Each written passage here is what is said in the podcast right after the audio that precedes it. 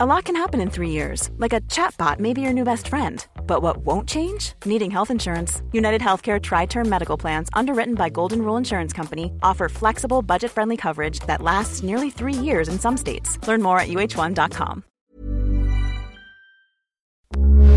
Heraldo Radio, con la H que sí suena y ahora también se escucha.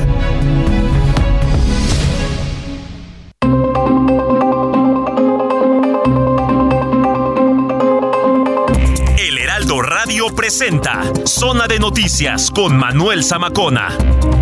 Zona de Noticias, el epicentro de la información.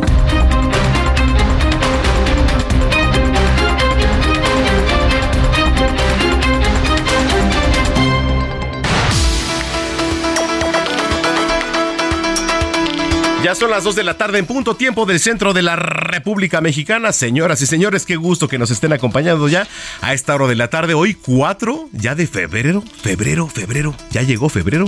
¿Pagaste tamales, Héctor Vieira? Así es, mi querido Manuel, amigos del auditorio, muy buena tarde. Los tamales oaxaqueños, los verdes y de dulce. Me tocaron dos bendiciones en la rosca, entonces cumplimos en casa. Ah, sí, muy bien, Héctor. Bien.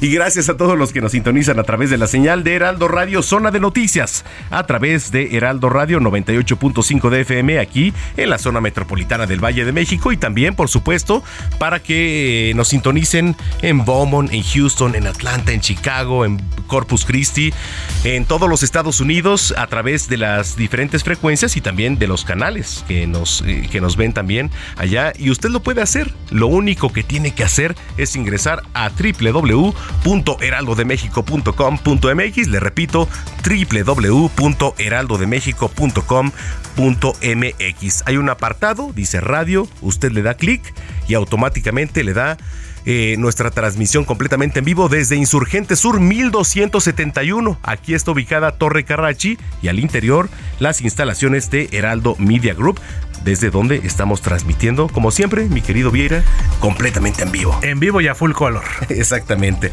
Y bueno, pues este, si tiene denuncias, si tiene quejas, hágalo saber denuncias, puntos de vista eh, en la calle, en la alcaldía, en su unidad habitacional arroba Samacona al aire. Le repito, arroba Samacona al aire. Ahí puede mandar su, eh, pues su queja, su denuncia y aquí lo vamos a estar leyendo a, eh, a, lo largo y este del programa que pues bueno, pues tenemos dos horas de información y además gastronomía. Que nos va a preparar la chef Paulina Bascal, una delicia que ahorita te voy a contar mi querido Vieira. Y deportes también, la serie del Caribe está en, en pleno.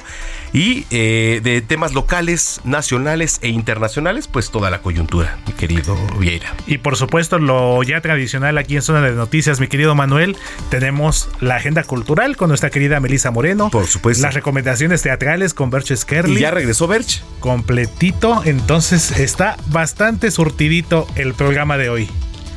Por Bastante sortidita. Muchas gracias, mi estimada Gina Monroy, jefa de información. Bueno, pues cuando son las 2 de la tarde con 3 minutos, Héctor Vieira ya está aquí con el resumen de noticias. Adelante.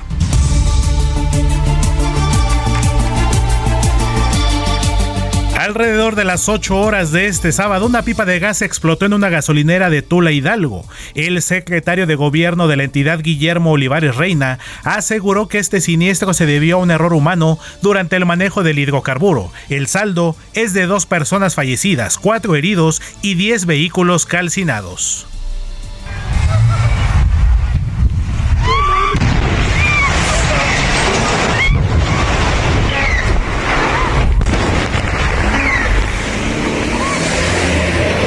¿Está bien, señora? ¿Cómo? Necesita traer, venir alguien. Mire, ayúdeme. ¿Cuál es su carro? El que está ahí, el blanco, que tiene la luz. Los intermitentes. que no han llegado las ambulancias. Así se vivieron estos momentos de angustia allá en Tula Hidalgo, donde también cabe recordar que una tienda de conveniencia que se encontraba en esta gasolinera también fue consumida por las llamas y una parte fue colapsada. Mientras tanto, en el estado de Guanajuato, Protección Civil dio a conocer el cierre esta mañana de un tramo de la carretera Silao León tras la explosión de otra pipa, en este caso con diésel. El tramo cerrado comprende desde el entronque a Santa Ana del Conde, donde los dos sentidos se mantienen todavía con cortes parciales a la circulación. Y en información desde Palacio Nacional, el presidente Andrés Manuel López Obrador se reunió esta mañana con servidores de la Nación en el Centro de Convenciones de San Luis Potosí para instruirlos a que aprieten el paso para la operación total del Banco de Bienestar. Y esta tarde también estará en el estado de Guanajuato. Y en temas de la capital, la Ciudad de México alista la puesta en marcha de 60 metrobuses eléctricos que estarán por circular en la línea 3 que corre de Tenayuca a Santa Cruz Atoyac. Se prevé que antes del 20 de febrero próximo estas unidades estén brindando el servicio a los usuarios. Y en noticias internacionales, el Ministerio del Interior de Cuba dio a conocer que suman 195 los indocumentados cubanos detenidos y reenviados por México a la isla, luego del cierre de la frontera sur con los Estados Unidos. El secretario de Estado de Estados Unidos, Anthony Blinken, propuso este viernes una visita a Beijing, China, como respuesta a la detección de un globo espía chino en el espacio aéreo de la Unión Americana. Al menos cinco muertos de uno de los 178 incendios que afectan la zona centro-sur de Chile y que llevó al gobierno andino a declarar el estado de catástrofe en todo el país. Y en información deportiva, la escudería Red Bull presentó en Nueva York el RV 89, el monoplaza con el que afrontará el próximo campeonato Max Verstappen y Sergio El Checo Pérez, quienes estuvieron presentes en el evento. Carrazo, ¿eh? Carrazo, Carrazo. Perdón, a ver, ¿ya? Carrazo, el monoplaza que se presentó, de lo que se va a presentar y a ver cómo vienen porque las últimas declaraciones de Sergio Checo Pérez contra Verstappen estuvieron bravas. Está calientito, ¿eh? Y, Podríamos decir como una especie de fuego amigo al interior de la te voy a decir. Checo tiene todo para ser el mejor piloto esta temporada. Totalmente. Todo. Totalmente. Y con este nuevo vehículo, el RB19 en español, pues creo que los resultados todavía pueden mejorarse. A pesar de que Checo en esta temporada que terminó hace unas semanas, pues fue la mejor en toda su carrera. Entonces, Digo, Verstappen, pilotazo de los mejores del mundo, pero con la escudería que trae Checo y el respaldo, creo que Checo puede llegar a ser esta temporada el mejor piloto del mundo. Así es, tiene todos los elementos. entonces ¿eh? estaremos esperando con ansias esta nueva temporada de la Fórmula 1, mi querido Manuel. Y pues con este bólido esperemos seguir recibiendo más buenas noticias, sobre todo para, para Checo Pérez. El ex seleccionado nacional y director técnico del Barcelona B, Rafa Márquez, sería uno de los candidatos para dirigir a la selección sub-23, porque no tendrá participación en los Juegos Olímpicos de París 2024, esto tras su fracaso en el premundial sub-20. Actualmente Rafa Márquez, como les comentaba, se encuentra dirigiendo al Barcelona B. Y vámonos con información en materia del clima. Vámonos directo hasta el Servicio Meteorológico Nacional, donde mi compañera Patricia López nos tiene el reporte climatológico para las próximas horas. Te saludo con gusto, Pati. Muy buenas tardes. Hola, ¿qué tal Héctor? Muy buenas tardes. Yo también te saludo con gusto a ti y a todos los que nos escuchan. Eh, desde el Servicio Meteorológico Nacional les comento que este sábado eh, se registraron 3 grados Celsius aquí en la capital y bueno, es importante comentarles que se mantendrán estas bajas temperaturas sobre los estados de la Mesa del Norte y la Mesa Central. También les comento que el Frente Frío número 28 se extiende con características de estacionario sobre la península de Yucatán y el sureste de México, el cual mantendrá de lluvias fuertes a muy fuertes regiones y se esperan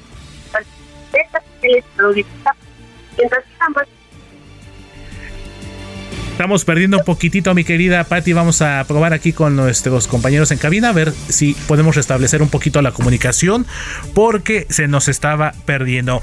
Mientras retomamos la información desde el Servicio Meteorológico Nacional, vámonos a las calles de la Ciudad de México porque mi compañero y amigo Alan Rodríguez nos tiene las condiciones del clima. Te saludo con gusto, mi querido Alan. ¿Cómo estás? Buena tarde.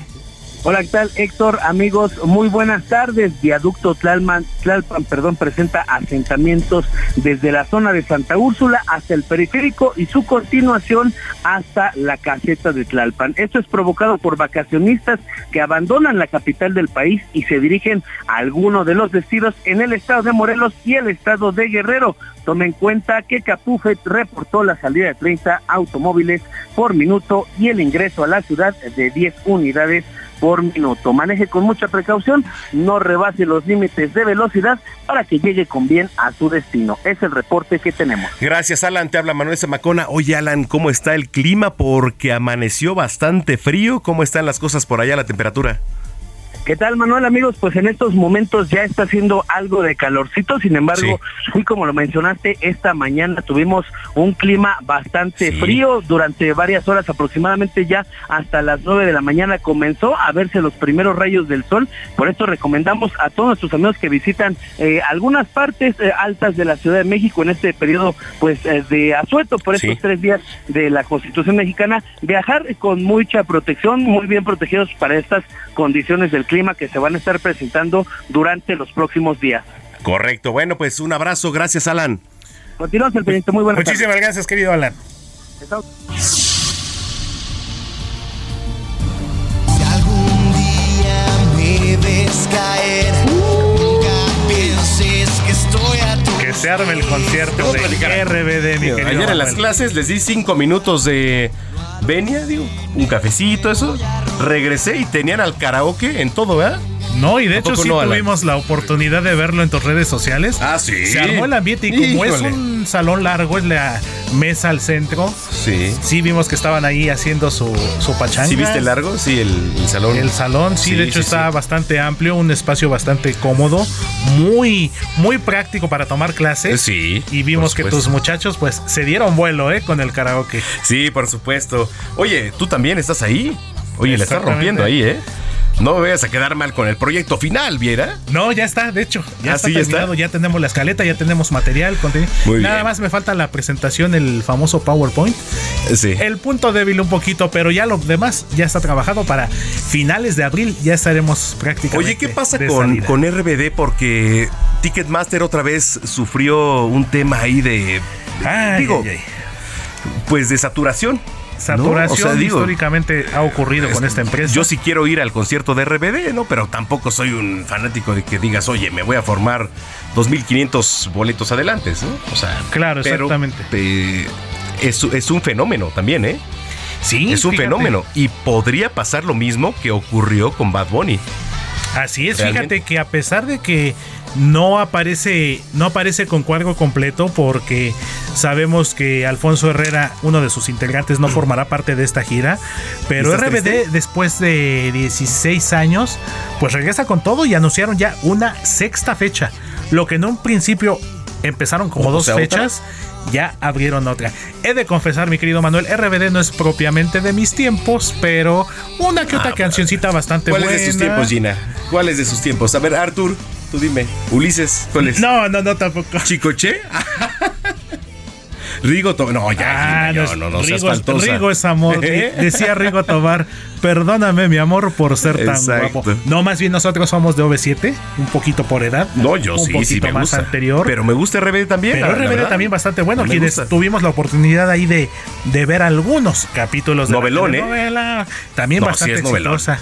Diría esta Mia Colucci, el personaje de Anaí. Qué Ay, difícil ay, es ay, ser yo. Pero sí, amigo, entonces, sexta fecha de RBD en el Foro Sol. Y pues con esto va a romper su propio récord que hasta el momento le pertenecía a Grupo Firme.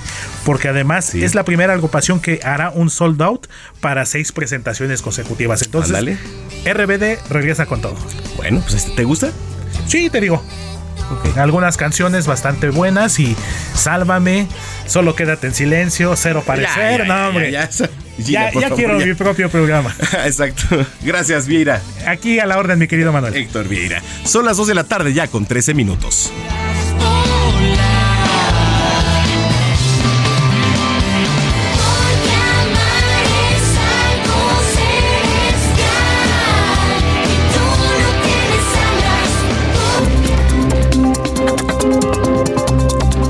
Manuel Zamacona en Twitter e Instagram, arroba Zamacona al aire.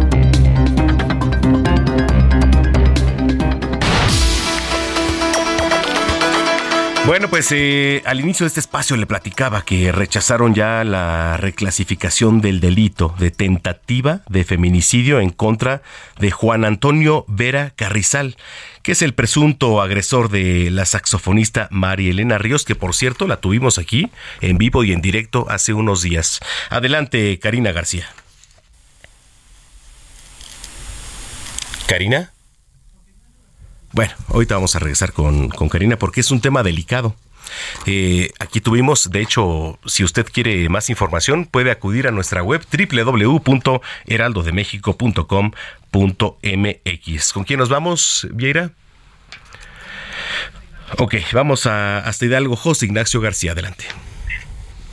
Un saludo a ti y a todo el auditorio. Pues comentarte que esta mañana ocurrió una explosión en una pipa que transportaba gasolina en una gasolinería ubicada en la carretera de Tula, precisamente en la zona sur de la entidad, donde eh, se reportaron cuatro personas que eh, se encuentran heridas de gravedad, dos fallecidos y 10 personas también con quemaduras y que fueron eh, trasladadas a diferentes espacios de salud debido a esa explosión.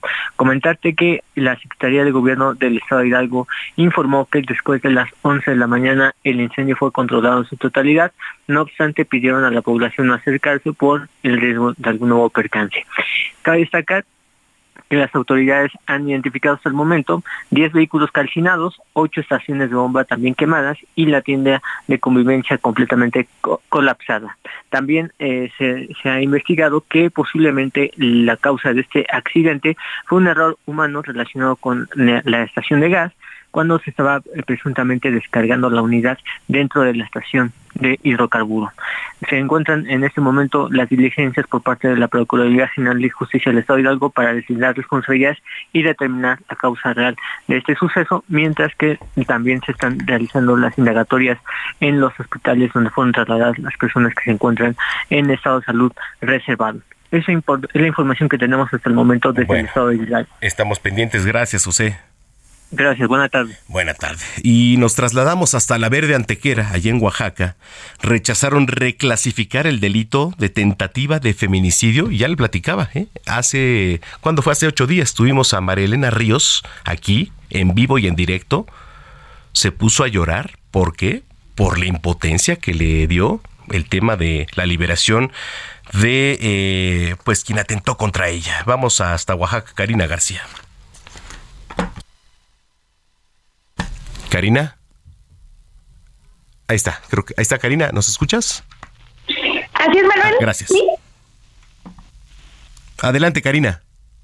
Así es, Manuel, pues informarte que la sexta sala del Tribunal Superior de Justicia de Oaxaca resolvió como improcedente la reclasificación del delito de tentativa de feminicidio a lesiones en contra de Juan Antonio Vera Carrizal, acusado de ser el autor intelectual del ataque con ácido que sufrió la saxofonista María Elena Ríos en septiembre del 2019. Y es que déjame comentarte que el también empresario gasolinero eh, pues impugnó esta medida cautelar donde pues eh, pretendía que esta que este delito cambiara de tentativa de feminicidio a lesiones en contra de María Elena al señalar que ella está realizando ya sus actividades normales y que pues estas eh, eh, pues esta esta acción que de la que fue objeto no eh, pues no no tuvo nada que ver en su vida personal.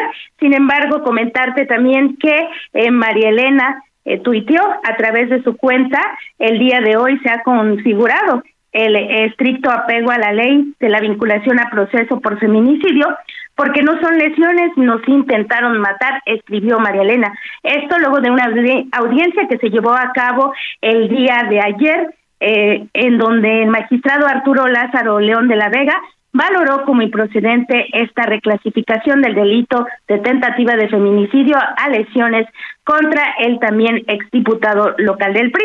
Y es que, Manuel, recordemos que el pasado 21 de enero, pues un juez local eh, cambió la medida cautelar de eh, prisión preventiva a arraigo domiciliario, sin embargo, pues esta no se ha ejecutado ante la falta de condiciones de acuerdo al gobierno del estado. Es el reporte. Bueno, pues vamos a estar pendientes. Te agradezco mucho, Karina. Muy buenas tardes. Buena tarde. Esto en Oaxaca. Y nos trasladamos hasta Querétaro porque la CONAGUA, la Comisión Nacional del Agua, eh, bueno, y el gobierno también de Querétaro están buscando garantizar el abasto de agua en la entidad. Han pasado problemas, bastantes problemas allá en eh, Querétaro. Adelante, Rodrigo Mérida. Manuel, muy buena tarde, muy buena tarde a la audiencia. En efecto, esta reunión se ha dado de manera preliminar a la reunión que sostendrá el gobernador de Querétaro, Mauricio Curi, con el presidente Andrés Manuel López Obrador mañana 5 de febrero, donde se le van a presentar detalles del proyecto del acueducto 3 y temas de interés para la entidad. Querétaro señaló cuenta con el respaldo del gobierno de México para evaluar alternativas que permitan incrementar el abasto de agua potable para la capital del estado y los municipios aledaños, esto con el fin de generar condiciones que le aseguren viabilidad a mediano y largo plazo.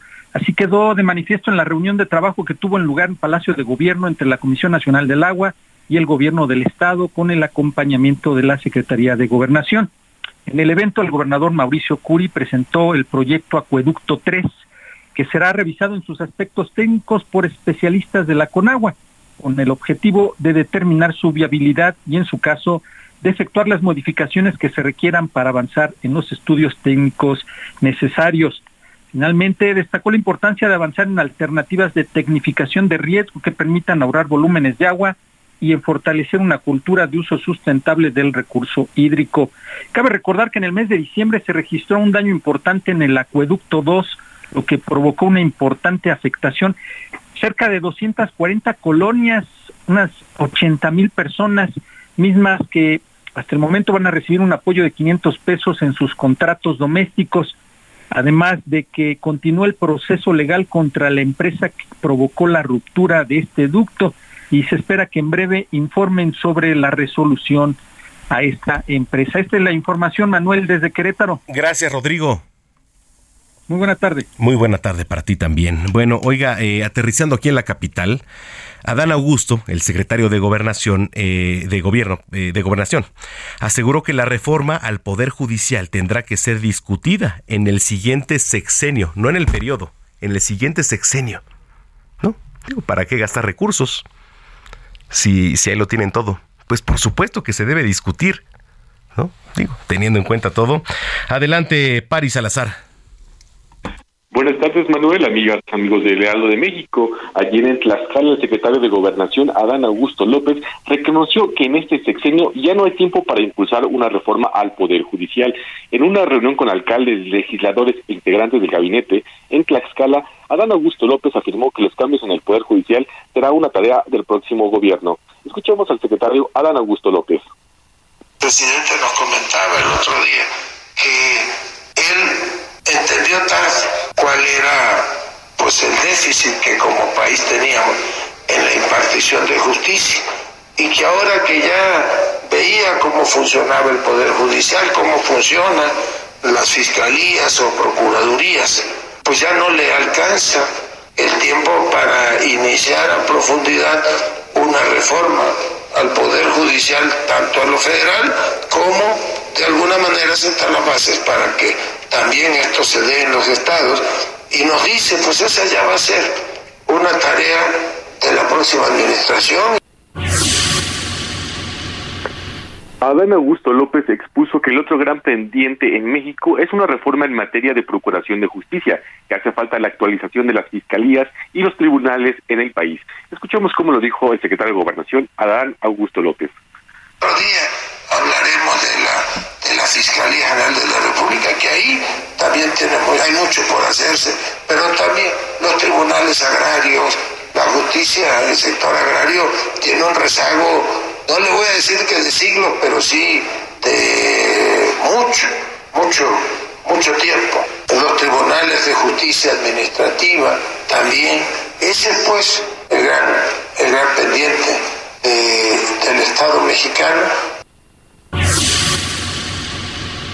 Finalmente, Adán Augusto López recomendó que el siguiente gobierno impulse la reforma al Poder Judicial en noviembre de 2024 para que ésta pueda caminar y concretarse en seis años. Manuel, la información que te tengo. Ahí está, gracias París. Buenas tardes. Muy buena tarde. Bueno, pues vamos a ir a una pausa. Ya tenemos la información. Eh, these are the days of Our Lives. Bueno, que comenzamos por supuesto las efemérides musicales de hoy con el aniversario 32 del último álbum de la banda de rock Queen, publicado antes de la muerte de Freddie Mercury, por cierto, y titulado eh, Innuendo. Y por eso escuchamos These Are Days of Our Lives. Vamos a una pausa, soy Manuel Zamacona, no le cambie porque le tengo un tema interesantísimo y bueno, y quizá un par de regalos por ahí. Gracias, soy Manuel Zamacona, ya volvemos.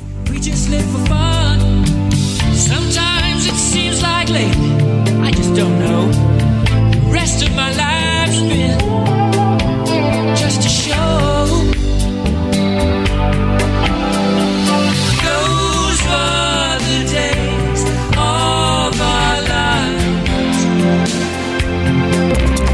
A una pausa y regresamos con Manuel Zamacona a Zona de Noticias.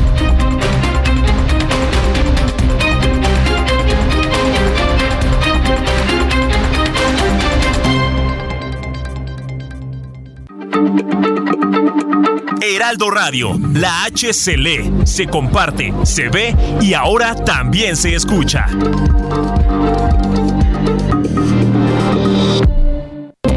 Ya estamos de regreso en Zona de Noticias con Manuel Zamacona por el Heraldo Radio.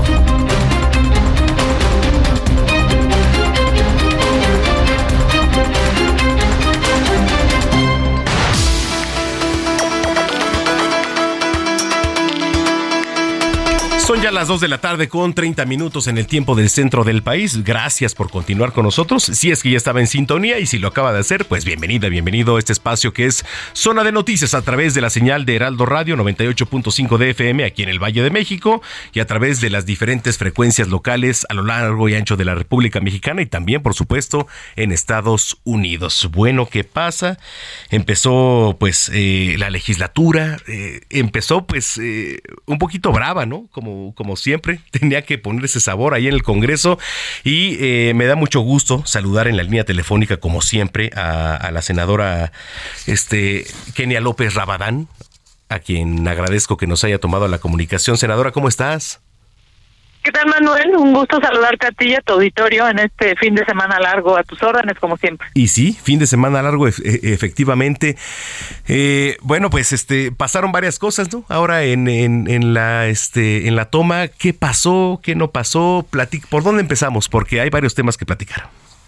Pues efectivamente, ¿no? Me parece que lo que más llamó la atención esta semana en términos eh, de comunicación, pues es esta diferencia que se tuvo en la Cámara de Diputados, ¿no? Por un lado, el presidente de la Cámara y del Congreso mexicano, el diputado. Santiago Krill, eh, que desde mi punto de vista tiene la verdad y la ley de su lado, y por el otro, ¿no? Eh, pues los gritos eh, de Noroña y, ¿no? y, y varios senadores. Que no es raro. ¿no? que no es raro, pero que además pues demuestran cómo están más eh, interesados en, en el pleito, digamos, que en la construcción de beneficios para los mexicanos. Ahí es increíble ver cómo el primer día, eh, literal, el primer día, la primera hora del Congreso mexicano en esta apertura de sesiones, pues eh, están como entrenados, adoctrinados a discutir y a violentar, a denostar, a ocupar palabras fuertísimas, en lugar de preocuparse por todo lo que le interesa a los mexicanos, ¿no? que eso tendría que ser la obligación sí. de los legisladores. Senadora, eh, a ver, eh, vamos a, porque para los que nos vienen escuchando, ¿qué pasó? Porque, por ejemplo, no puede haber, eh, pues, eh, por, pro- Armas. por protocolo, armas adentro de- Sí, del recinto. ¿no? ¿Y, y qué pasa después? Efectivamente, digamos, lo que sucedió, para ilustrar un poco lo, que pasó eh, al auditorio, es que inicia el periodo de sesiones, el diputado Santiago Krill toma una definición que, por cierto, a mí me parece lo más inteligente, y es, dice, vienen personas de la Sedena, está muy bien, hagamos los honores a la bandera, pero no pueden entrar al recinto.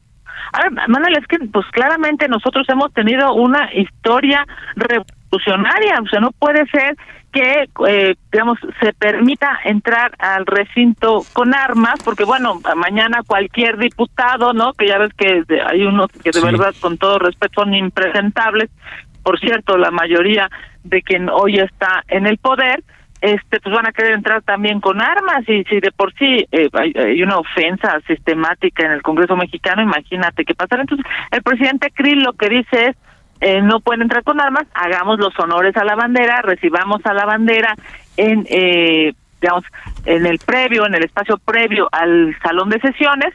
Eso sucede y bueno, pues los las y los legisladores de Morena estaban, este, yo no sé si no conocen, no conocían el orden del día, porque bueno, pues ya llevan unos cuatro años siendo senadores y otros un más de un año siendo diputados, pero bueno, en fin, es un pretexto, ¿no? Digamos para, por cierto, hay algunas columnas eh, políticas que lo han dicho, porque lo que quieren es, este, pues intentar lastimar al diputado Krill, porque pues lo ven como un posible candidato eh, de la oposición a la presidencia de la República, cosa que regresamos a no a lo mismo, nada más están pensando en campañas y no están pensando en darle respuesta a los mexicanos.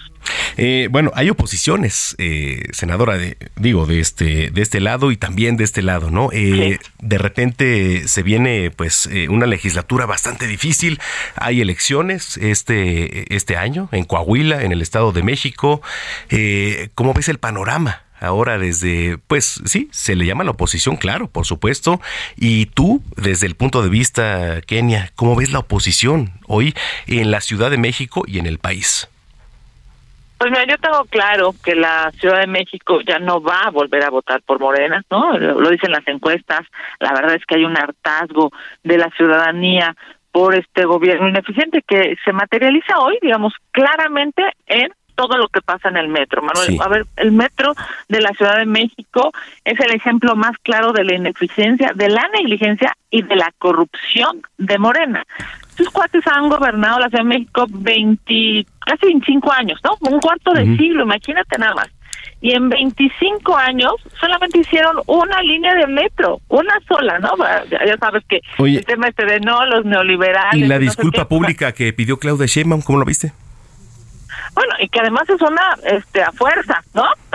no, es un, no es algo digamos este de manera natural y además consciente. Tú lo que yo me parece que el el ejemplo claro, digamos, del no eh, de lo que no se debe hacer en el servicio público es lo que hoy hace la señora Sheinbaum. Te decía, han hecho solamente una línea de metro, esa se les cae. No hay hoy justicia para las familias de las 26 personas que murieron en la tragedia de la línea 12, ni tampoco de las tres más que han muerto. Ya lleva 29 muertos, digamos, la eh, irresponsabilidad del gobierno de Claudia Sheinbaum solamente en su gobierno en el metro, porque pues hay otras prioridades. Bueno, es que la verdad, ¿no? las prioridades son, pues, hacer un aeropuerto que ni vuelos tiene, ¿no? Que ahora, pues, ya sabemos que van a obligar a, el tema de carga para allá, todos se van a amparar, por cierto, seguramente las empresas de carga, en fin, eh, el gobierno ha tomado pésimas decisiones. No puede ser que una mujer salga de su casa, se suba al metro, porque va a trabajar, va a desarrollarse, va a, trabajar para llevar dinero ya, para Ya hay miedo de subirse al metro, ¿eh? Ya hay miedo. Claro, a ver, pues 6 millones de mexicanos se suben al día. Bueno, pero la fiscalía dice, dice, la fiscalía dice que todo fue maniobrado.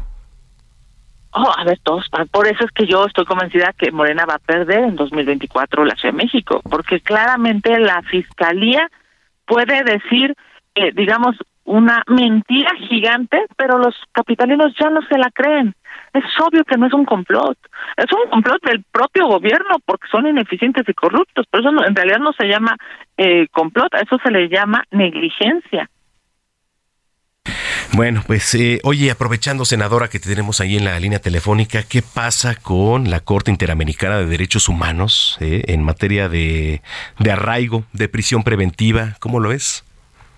Bueno, acaba de resolver hace unos días la Corte Interamericana, digamos, de generar una sentencia que obligará al Estado mexicano a sacar de la Constitución dos figuras que evidentemente violan derechos humanos, que son el arraigo y la PPO, la prisión preventiva oficiosa.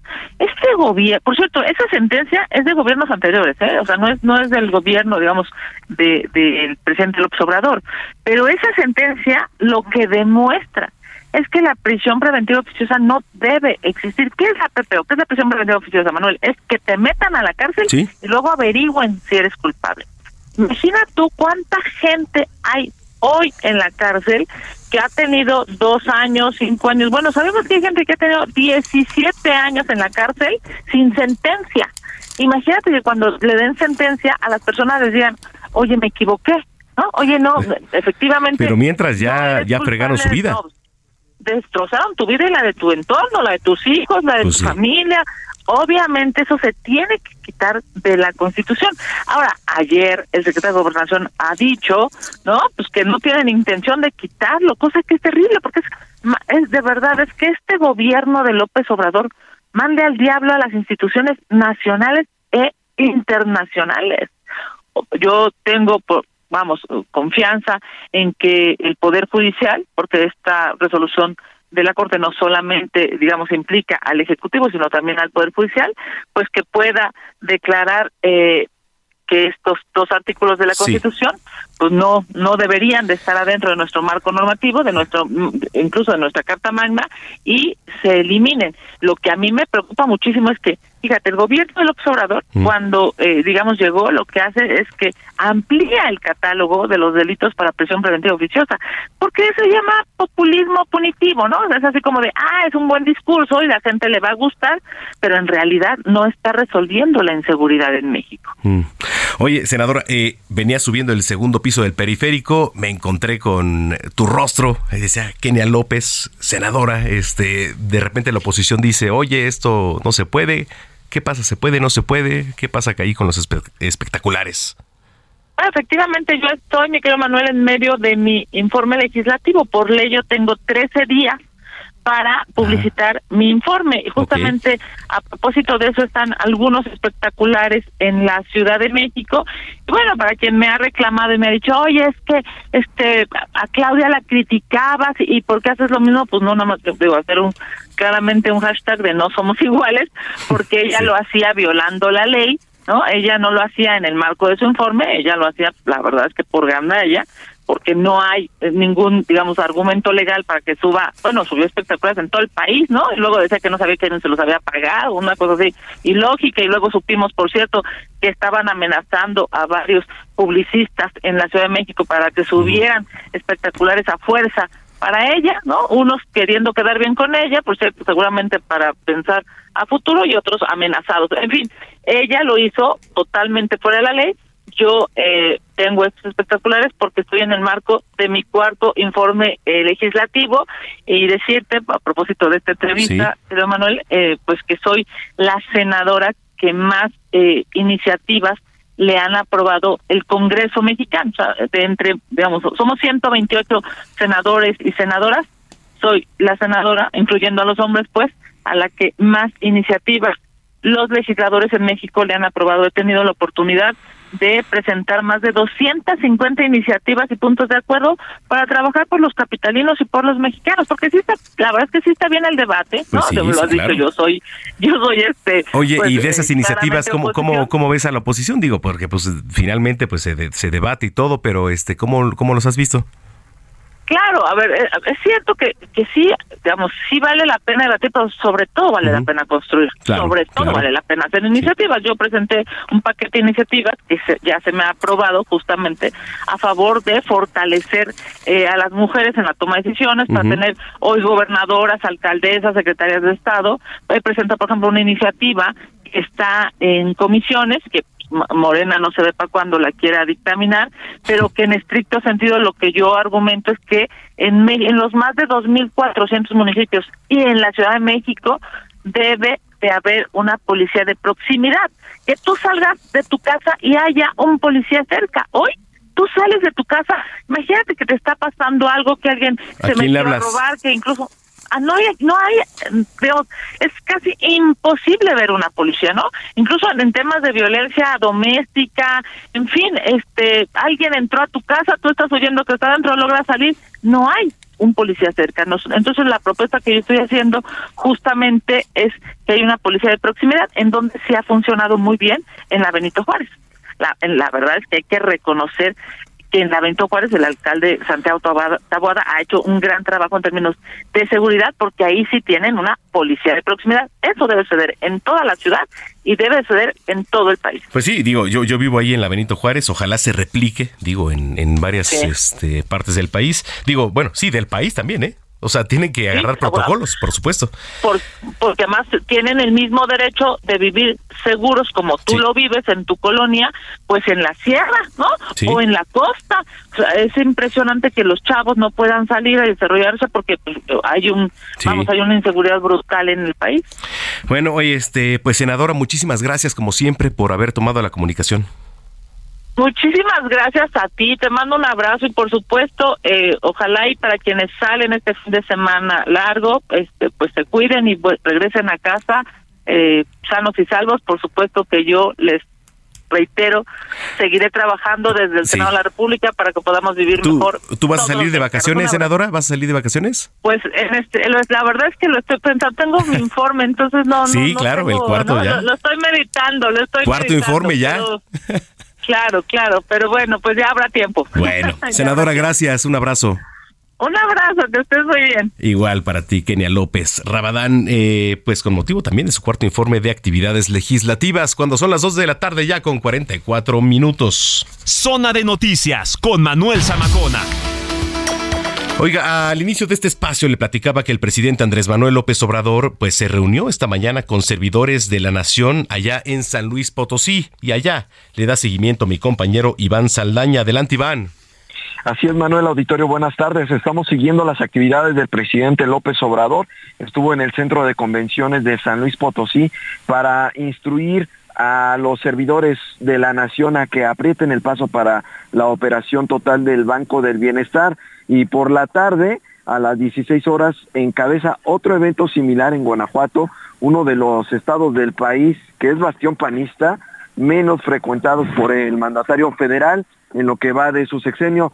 En esta serie de reuniones, Manuel Auditorio, con servidores de la nación, las inició el presidente López Obrador desde la semana pasada, eh, en reuniones en otros estados con, con ellos, y pues se realizan a puerta cerrada previo al ingreso del centro de convenciones en San Luis Potosí a las 10.30 de la mañana eh, se pues se le preguntó al presidente López Obrador brevemente lo que se detuvo para recibir una petición de una ciudadana para el apoyo de su eh, apoyo médico para su hijo. Se le preguntó que él le iba a, le iba a instruir a los o les iba a decir a los servidores de la nación evadió contestar y bueno posteriormente salió a las 12 del día ya se trasladó a Guanajuato, también estamos siguiendo sus actividades.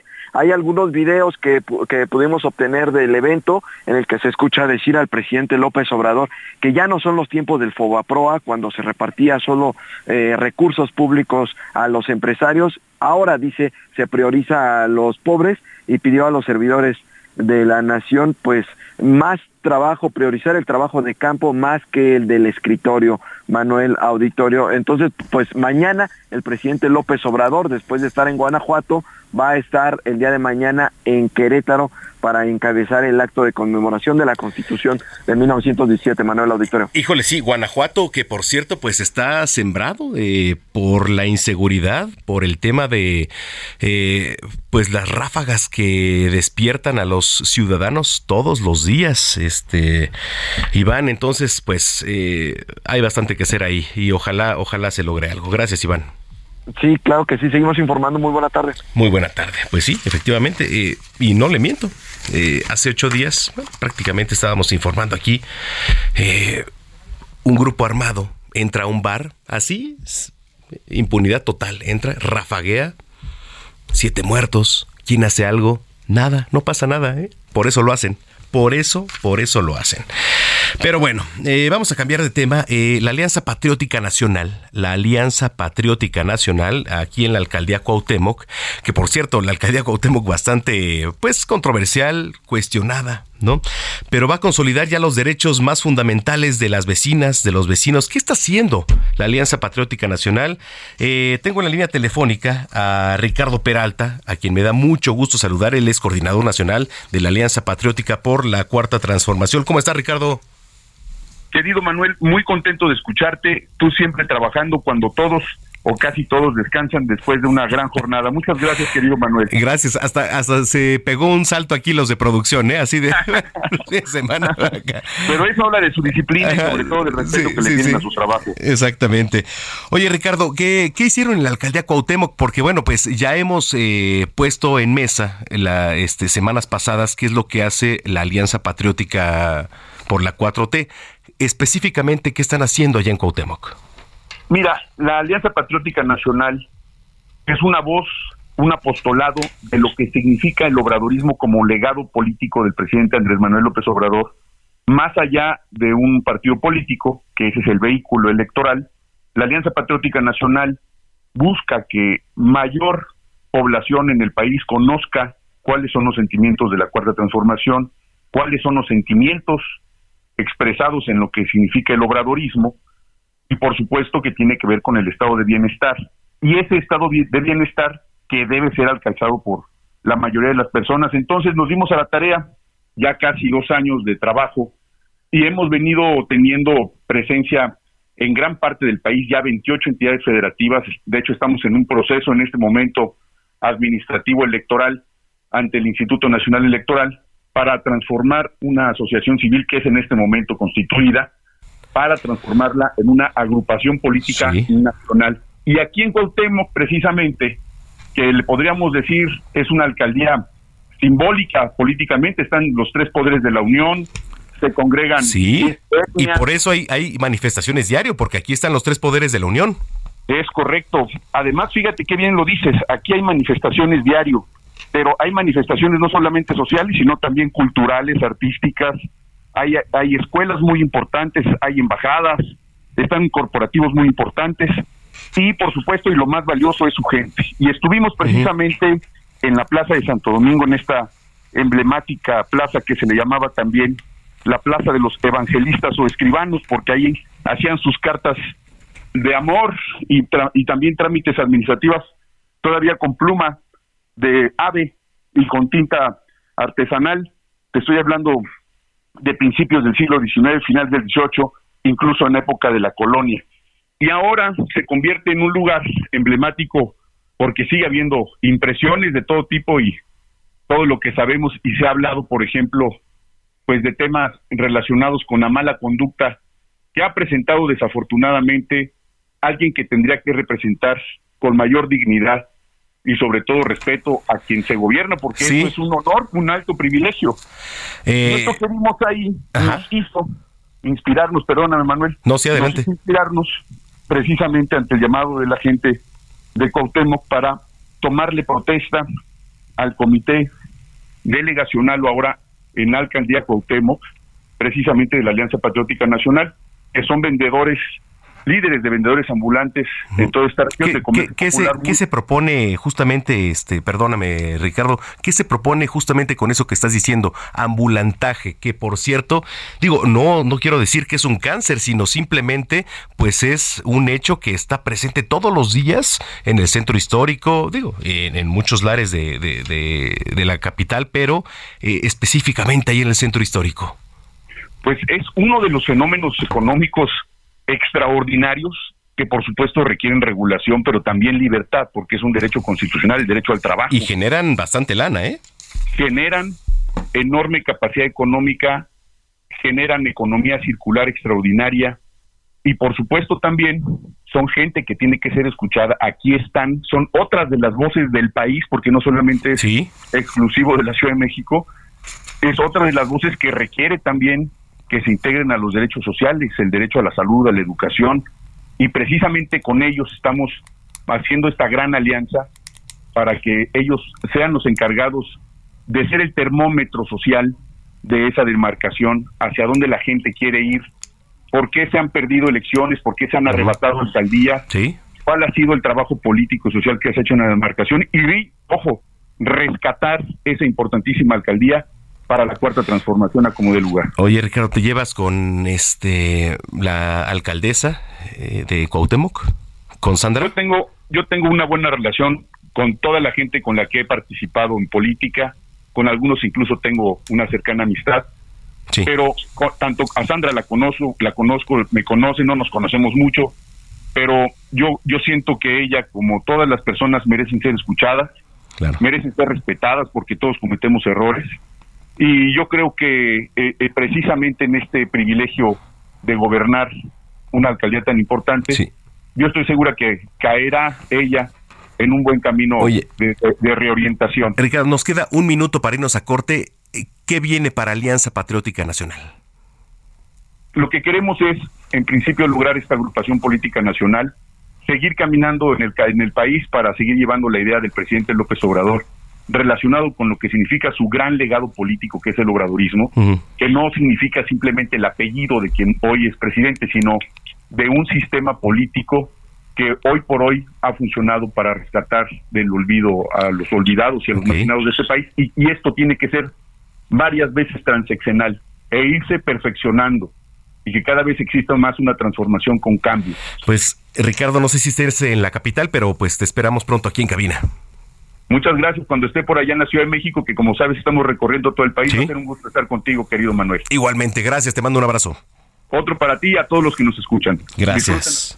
Hasta luego. Igualmente, Ricardo Peralta, coordinador nacional de la Alianza Patriótica por la Cuarta Transformación.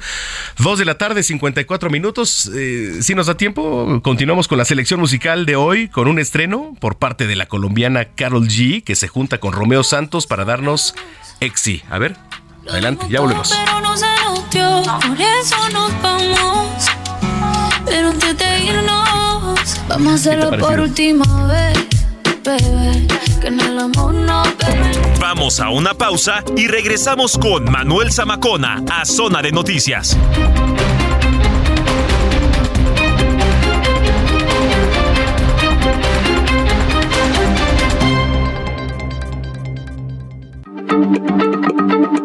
Heraldo Radio, la H se lee, se comparte, se ve y ahora también se escucha.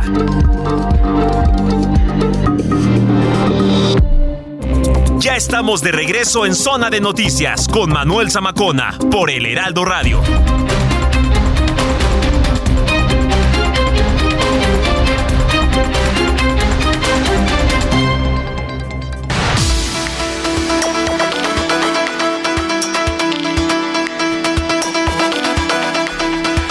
Ya son las 3 de la tarde en punto, se va de volada el tiempo, ¿eh? 3 de la tarde ya en punto tiempo del centro de la República Mexicana. Hoy que es sábado 4 ya, 4 de febrero. Oye, ¿pagaste tamales, Gina? ¿Qué crees? Yo fui de las afortunadas que no, Ah. no, ni, ni comió rosca. Dices, ¿tampoco, tamal. muñeco? No. Por- porque ni siquiera llegó la rosca aquí para empezar, ¿no? Ajá, exacto. Oye, Vieira, tú por lo menos dos roscas sí te sembraste, ¿no? ¿No, no tocó muñeco? Sí. Ah, oigan a este. Arthur, por allá, ¿no te tocó tampoco? Mm, Alan. Mira, acércate al micrófono, mi querido Ajá. Alan, porque Alan es un alumno del centro de capacitación. No puedo decir la marca, Ajá. pero es el centro de capacitación. ¿Cómo estás, Alan? Muy bien, gracias. Qué gusto eh, tenerte Manuel. por acá y que estés viendo cómo no se debe de hacer radio, ¿no? No, al contrario. Al contrario, el gusto es mío en realidad. No, qué El bueno tenerte por acá. Oye, ¿cuál es tu, tu idea? ¿Qué te gustaría hacer? Platícanos un poquito. Pues mira, en realidad estoy yo interesado en la televisión, pero. Ah, no, entonces Me llama no. la Sácalo, mira, Denme, ya, denme un ya, momento adiós. de, de derecho de réplica, derecho de réplica. No, la televisión me interesa, pero en realidad eh, el camino, el- los caminos de la vida no son lo que yo pensaba. Porque es alumno de televisión. ¿eh? Ah, ya. De radio para que viera. Para También que cómo se hace. para No, que viera cómo se hace. Sí. Una también, belleza, por este, supuesto, pues, también. por supuesto, radio y también la magia que tiene, ¿no? Eh, y todo lo que involucra. Pues qué bueno, Alan, bienvenido, ¿eh? Gracias, gracias, Manuel. Aquí estamos. Oye, Ginis, eh, los pacho. zombies en la cultura popular de Haití. Wow.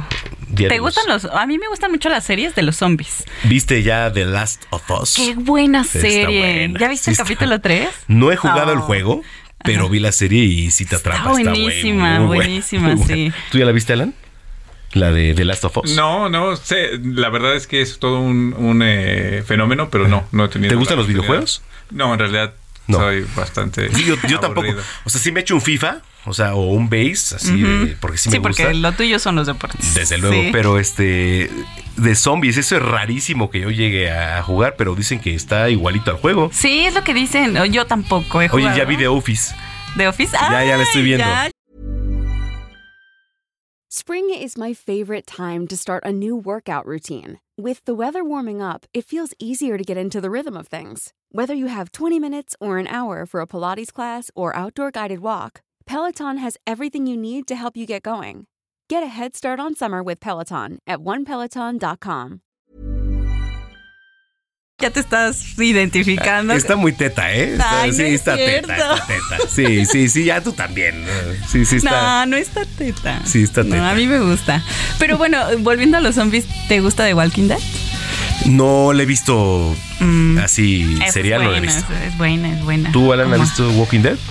Eh, solamente por pedacitos y pues ya Por pedacitos, igual. muchos Hay buenas años. historias de zombies, la ¿Sí? verdad, sí. No, sí hay buenas. Y película muy bien hecha. eh, Guerra Mundial Z. Buenísima. Buenísima. De mis película. favoritas. Sí, por supuesto. Sí, sí, sí.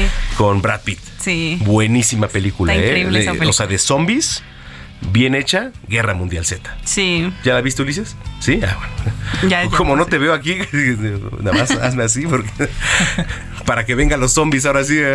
arránquense. Muy bien. ¿Cuál? ¿Cuál? Eh, ajá.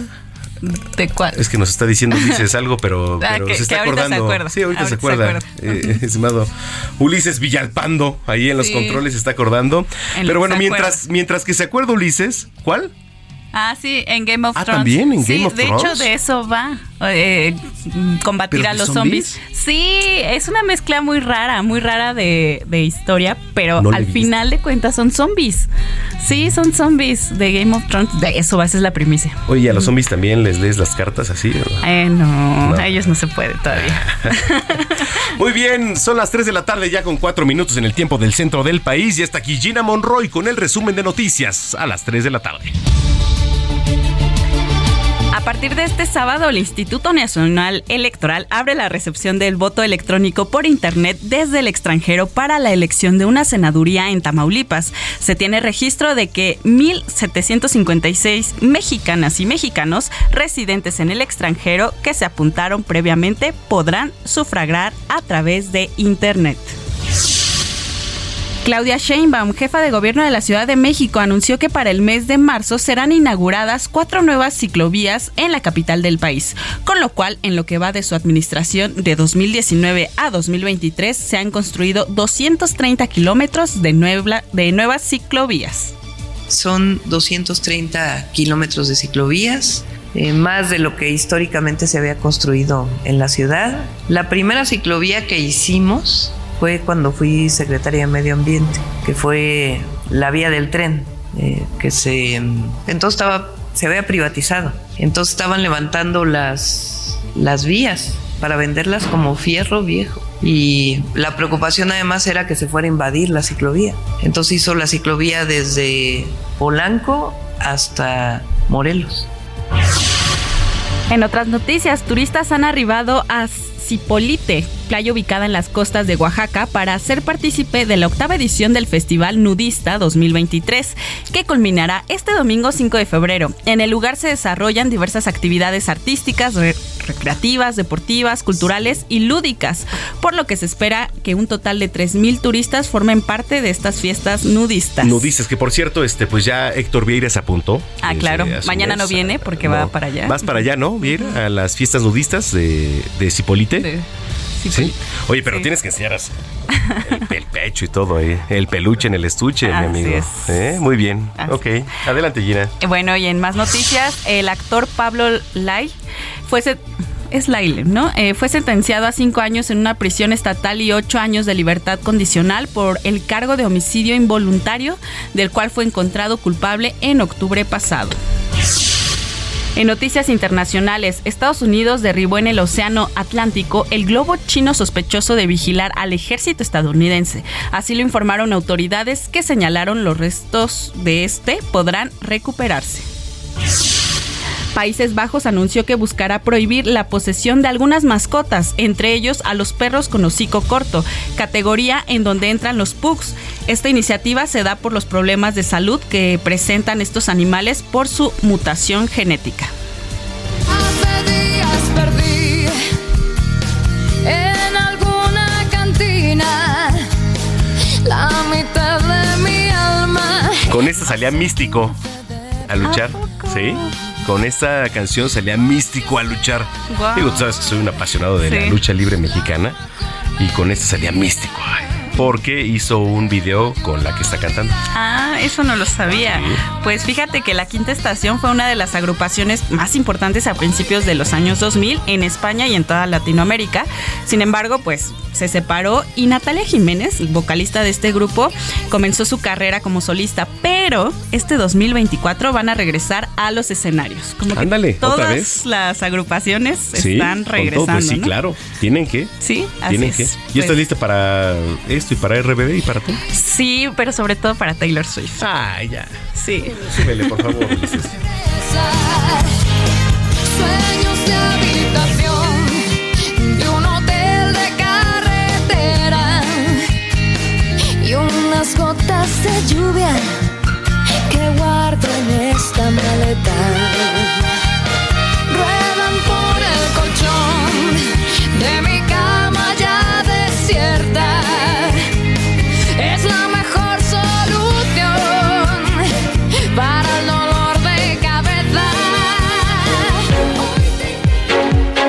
Gastrolab, pasión por la cocina, con Paulina Abascal.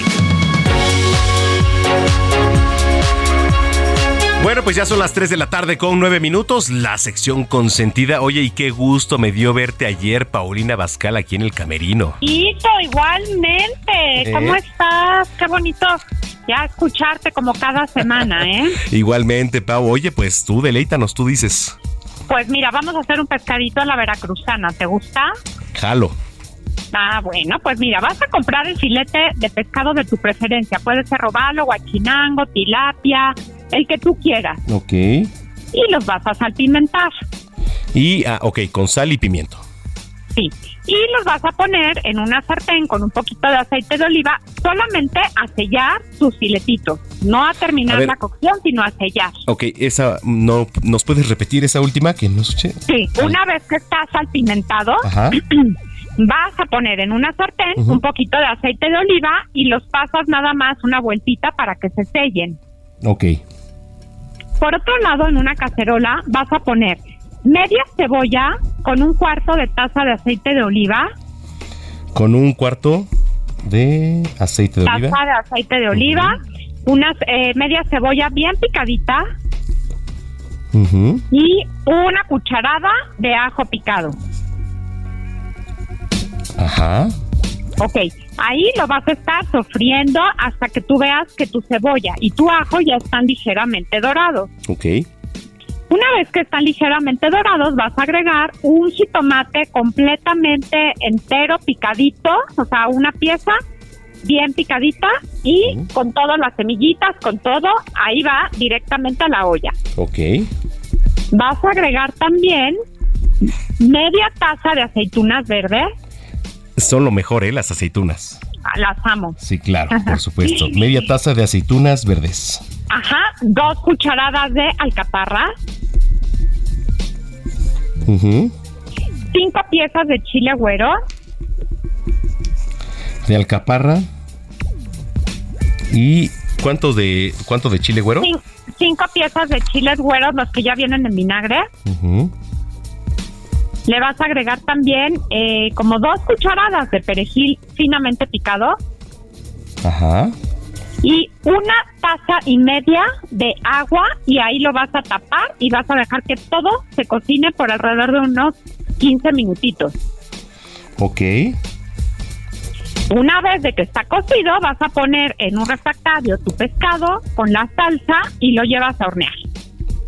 Poner refractario. Ajá. Y tu pescado está listo alrededor de 10 minutos más en el horno a 180 grados. Te voy a decir que esta, esta receta, Pau, es de mis favoritas. El, el pescado a la veracruzana ay, sí, me pues las encanta. aceitunas, sí, las las aceitunas, sobre todo, sí.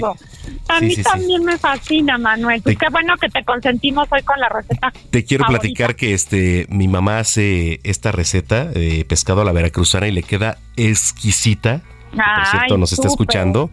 Ah, Y pues este, muchos saludos a tu mami. ¿Cómo se llama tu mami, Manuel? Rosario. Rosario. Ay, Chayito, te mandamos Chayito, sí, mamá Chayo. Sí, y A este- ver, ¿cómo, ¿cómo es que vas a hacer la receta? A ver, bueno, Cuéntame. lo voy a intentar por- para que por lo menos yo mañana o el lunes ya, ya, la, ya la haga yo, ¿no? A ver, Y consientas a Chayito. efectivamente, a ver. Ahora te toca a ti. A Necesitamos eh, de file- eh, filete, ya sea de robalo, de tilapia, etcétera. Y, eh, ajá, es el de eh, tu preferencia. el de preferencia. En un sartén, aceite de oliva y también, este, ay, aquí se me fue. Vas Bueno, a sellar ahí tus filetes de pescado. ok, bueno, en una cacerola, media taza de, ay, Cebolla. de cebolla. Ay, Dios mío, estás enamorado, Sí, ya sé, un cuarto de aceite de oliva, ya, ya aquí está. Eh, cebolla picada, una cucharada de ajo picado también y vamos Sí. a agregar jitomate entero, bueno, vamos a picarlo, por supuesto, para Sí. agregarlo a la olla. Exacto. Entonces eh, necesitamos también media taza de aceitunas, que es lo más rico, por cierto. Media taza de aceitunas y em, dos cucharadas de alcaparra. Y se me está creo que yendo un ingrediente, ¿verdad? Creo que está faltando el chile güero en el vinagre. chile güero. Sí, efectivamente. Bueno. Y el agua. Y el agua, eh, efectivamente, entonces, bueno, pues ya tenemos eh, dos, dos cucharaditas de perejil por ahí. También, ajá. Entonces, bueno, eh, vamos a cocinar por aproximadamente 15 minutos. Lo metemos a un refractario y entonces Ajá. lo metemos a hornear Junto con el pescado. junto con el pescado, por supuesto, hasta que quede ya, pues, jugosito, porque también el pescado, este, emana jugos. su jugo, claro que sí. Y Exactamente. ya, yo, yo recomendaría que los sirvan acompañados de fri- este, frijolitos, puede ser, pero el arroz blanco le viene de lujo, ¿eh? Y un vino blanco, ¿qué tal? Día, ay, me encanta la idea. ¿Eh? ¿Qué tal? ¿Eh? Yo sí, me rifo para mañana prepararlo en casa. ¿Tú? Órale, perfecto, ya, ya está. Muy bien, Manuel. Pues recuerden que pueden encontrar esta y muchas recetas más en Gastrolab que salen martes y jueves en el canal 8 de televisión abierta. También Ah. estamos en, en Sky e Easy. Y también pueden ver mi programa, que también me fascina poder decirles que estoy en el Heraldo Media Group lunes, miércoles y viernes, de 11 a 12 del día, también por los mismos canales, y que nos escriban a las redes sociales del Heraldo Media Group también, Manuel. Claro, por supuesto. Oye, te mando un abrazo. Qué gusto me dio verte eh. Igualmente, igualmente, Manuel. Cuídate mucho y, que tengan muy bonito sábado todos nos- nuestros radioescuchas. Gracias, te mando un abrazo, Pau. Igualmente. Bye, Manuel. Bye, 3 de la tarde ya con 15 minutos. Sigue a Manuel Zamacona en Twitter e Instagram, arroba Zamacona al aire.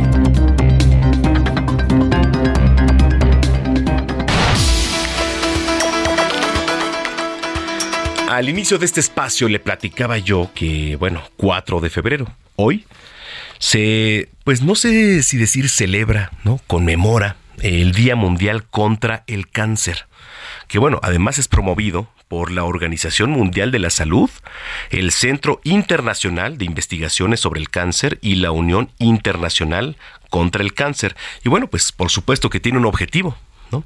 que es eh, aumentar y hacer conciencia, movilizar a la sociedad para avanzar en la prevención y control de esta enfermedad. Me da mucho gusto saludar en la línea telefónica para pues eh, tocar de fondo este tema al doctor Francisco Holguín. Él es director médico de oncología en Pfizer México. Doctor, qué gusto, gracias.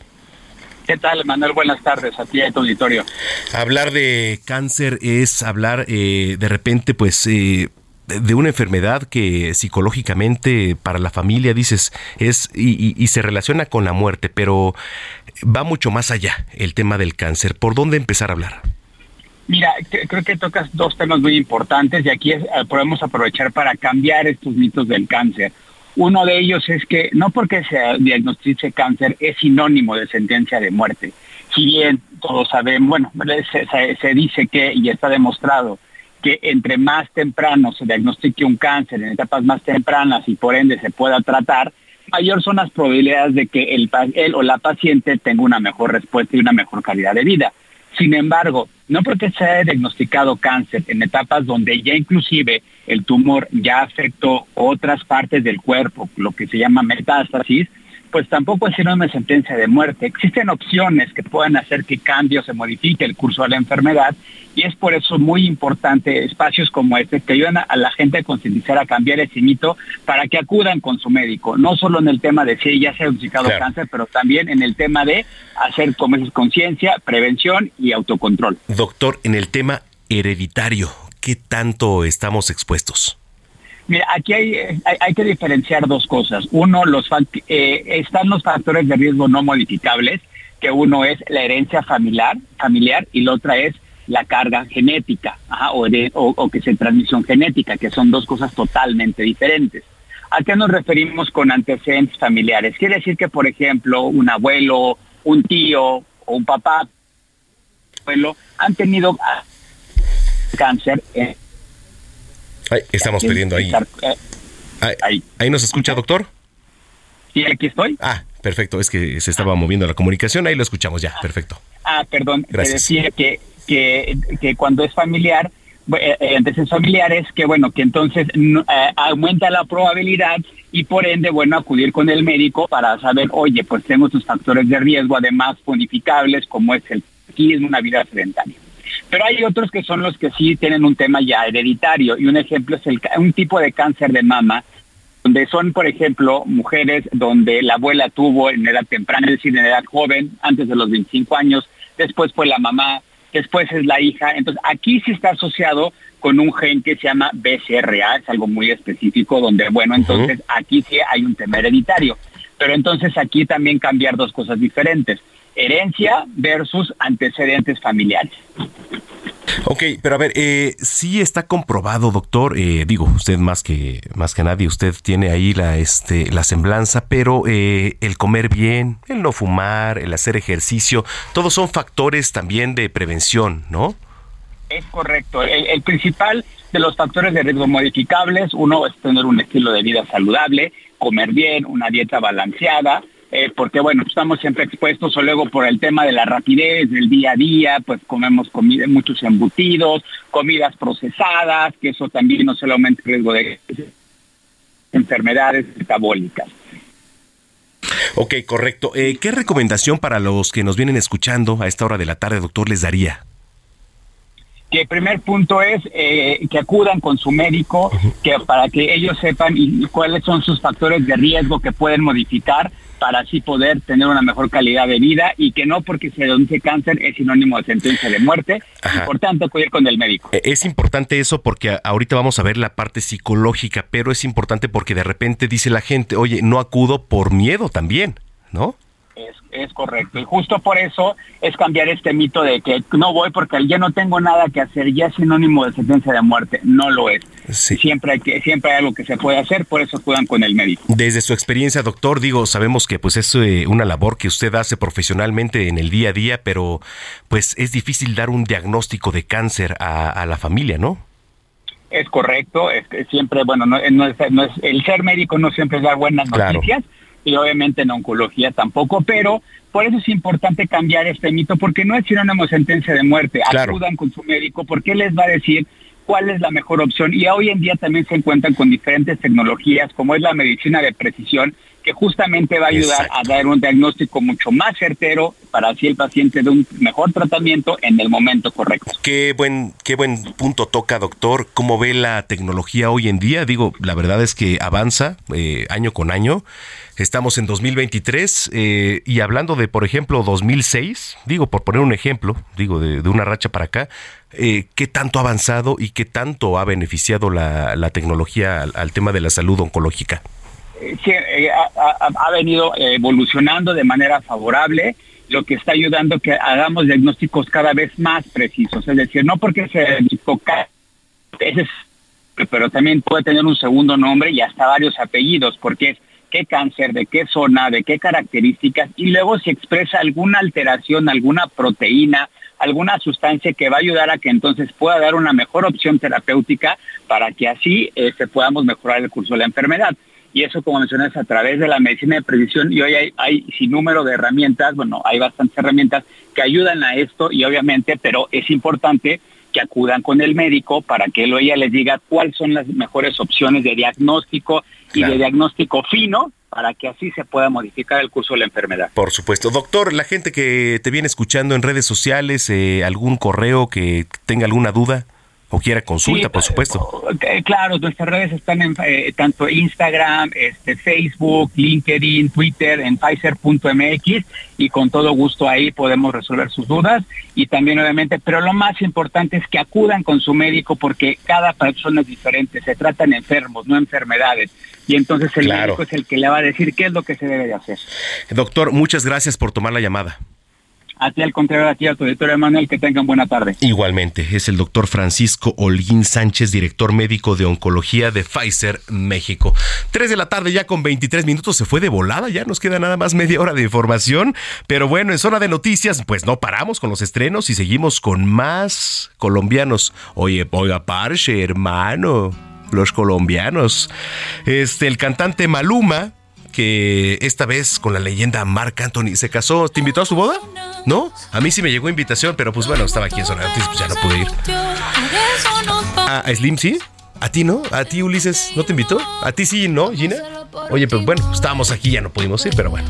Sí, recibimos invitación ahí para la boda, pero bueno. Eh, el cantante Maluma junto eh, con la leyenda Mark Anthony y por eso estamos escuchando La Fórmula aquí en Zona de Noticias. ¿Cómo se llama? ¿Es su cuarto matrimonio? Oye, pues ya para qué se casa, ¿no? Oigan a este, ya casi alcanza la D'Alessio, dice nuestro productor Héctor Vieira. Pero bueno, oiga, escríbanos arroba Samacona al aire. Ahorita regresando voy a leer todos sus mensajes. Me da mucho gusto que estén en contacto con nosotros. Arroba Samacona al aire. Última media hora de información aquí en Zona de Noticias. Ya volvemos.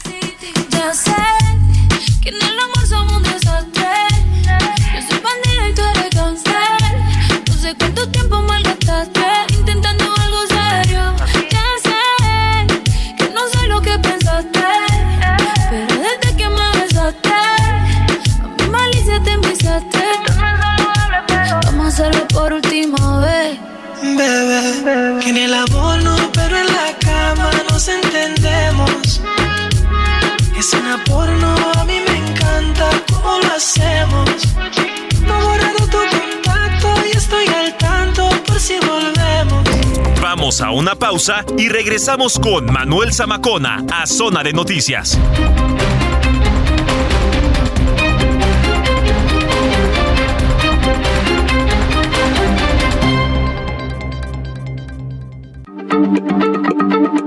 Heraldo Radio, la H se lee, se comparte, se ve y ahora también se escucha.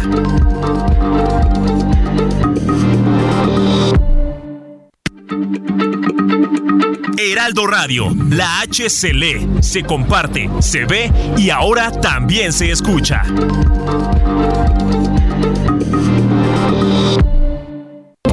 Ya estamos de regreso en Zona de Noticias con Manuel Zamacona por el Heraldo Radio.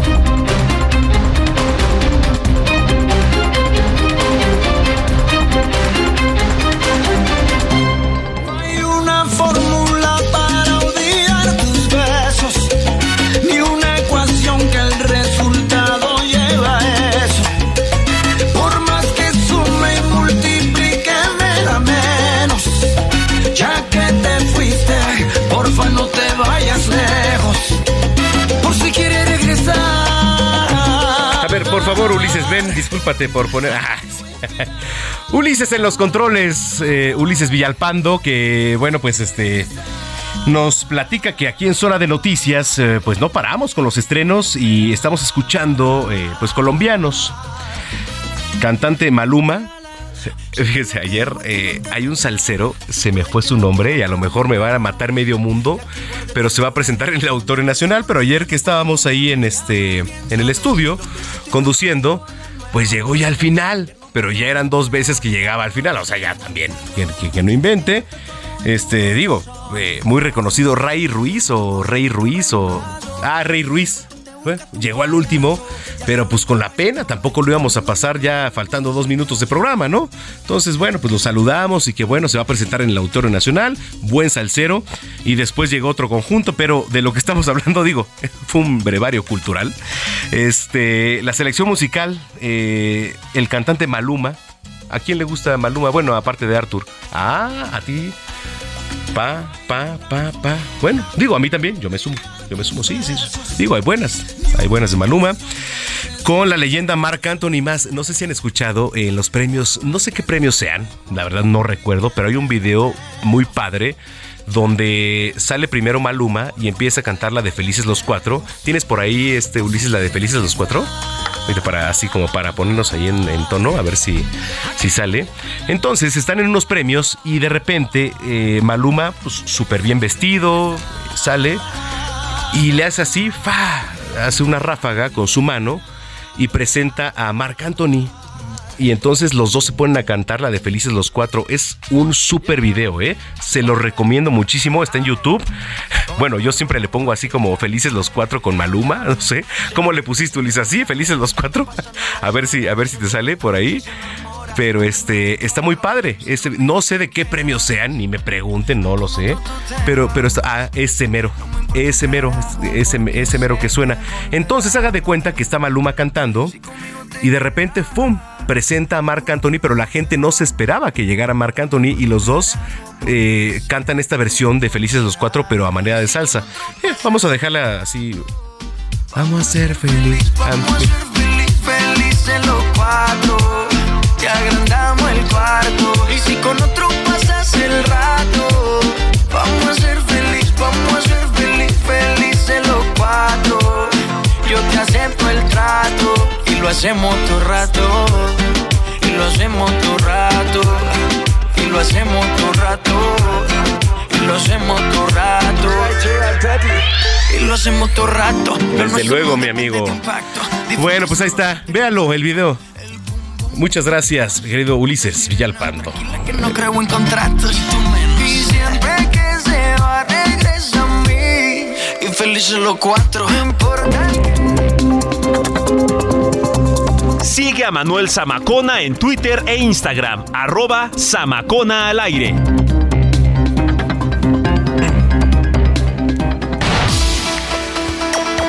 Ya son las 3 de la tarde con 34 minutos antes de la pausa y ya platicábamos con el doctor el tema pues del cáncer. Es un tema bastante delicado pero que concierne a muchos mexicanos y no nada más mexicanos sino a nivel mundial.